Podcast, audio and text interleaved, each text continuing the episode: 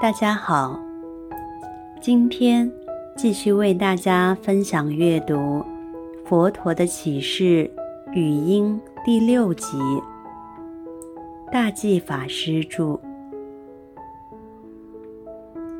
关于想，也是这样的道理。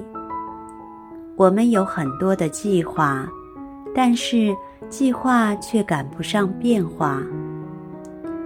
我们有那么多的想法、构想，请问是成功居多，还是失败、放弃的居多呢？我想，诸位在人生的历练中也感受到，失败和放弃的居多，而成功实现的居少。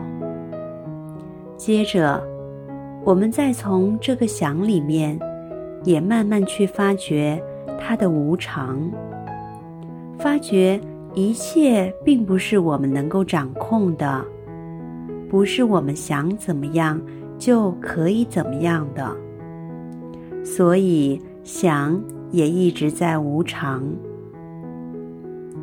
我们从这种无常之中产生厌离心，我们不想再继续活在这种重复里面。因为想了一件事情，泡了汤；想了另一件事情，还是泡汤。当然，有时也是会成功的。可是，我们不难从经验中发现，很多事情是众因缘和合而生才会成功，而非我们个人想要怎么样就能怎么样的。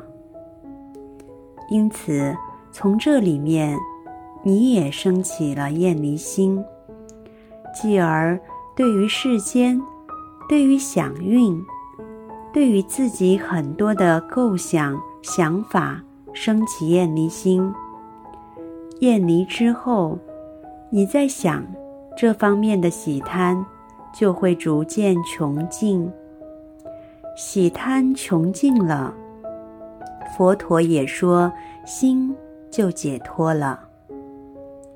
行呢？行与造作尤为有关，也就是身口意的造作。我们的造业多半多半与行有关，在与人互动的身行、口行、意行中。我们常会发现，其实我们是要表达善意，但是这善意往往被对方曲解，曲解之后还用放大镜加以放大，无限上纲，这可不是我们想要的结果。很多时候，你仔细想想自己的行。如果是生恶行、口恶行、意恶行，那不用讲，绝对是恶。可是，你有时候是生妙行、口妙行、意妙行，但别人却不一定把它理解为妙，不一定把它理解为善。因此，从这之中，我们也发现。无论是善或恶，都要舍。六祖坛经里面讲得很清楚：不思善，不思恶，正与摸时，哪个是明上座本来面目？这句话透露出超越善恶的对立。从这里就看到对于行应有的心态，继而。对于行，也渐渐产生厌离，不想再有什么造善造恶，要从善恶里面超越出来。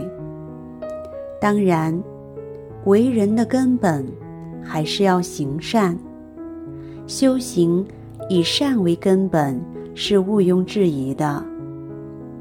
但是，在这世俗地的基础之上，你的圣意心是可以超越善恶的。